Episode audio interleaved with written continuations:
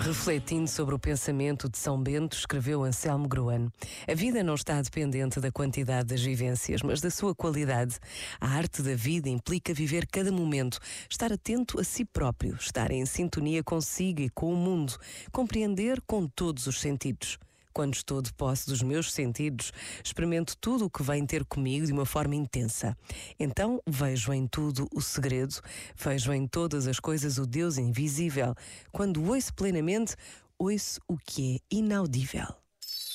Este momento está disponível em podcast no site e na app.